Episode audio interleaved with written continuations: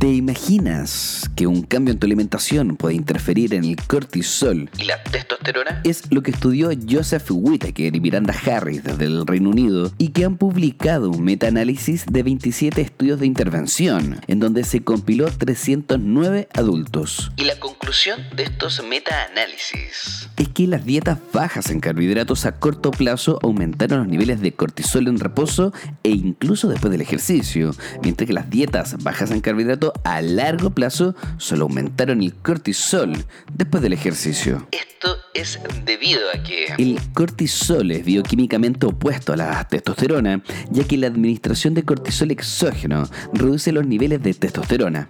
La relación entre la testosterona y el cortisol probablemente deriva de su respuesta en las propiedades anabólicas y catabólicas. Antes de hacer una dieta baja en carbohidratos, Piénsalo dos veces.